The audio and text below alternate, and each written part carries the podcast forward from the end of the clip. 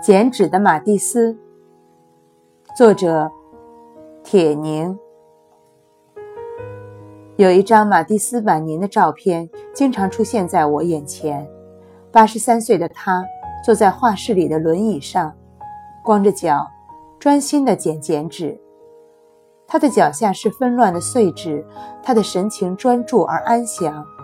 由于精神高度集中，他左脚的几个脚趾微微翘起。那时的他因癌症手术，身体已经不允许他站立着画画。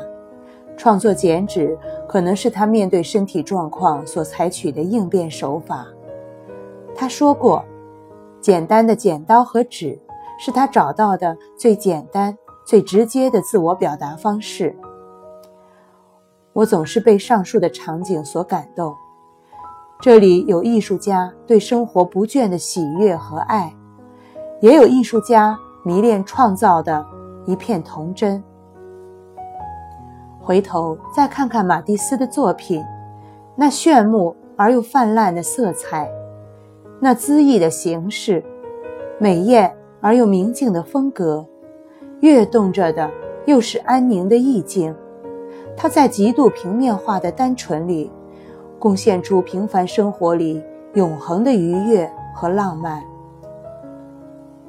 当更多的人把他和毕加索同称为现代艺术的源头时，我在暗地里只有一个很小的愿望：我的腿会不会有一天也不能动了呢？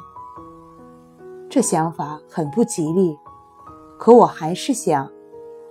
马蒂斯八十三岁时拍的这张照片，就是我生活和创作的榜样。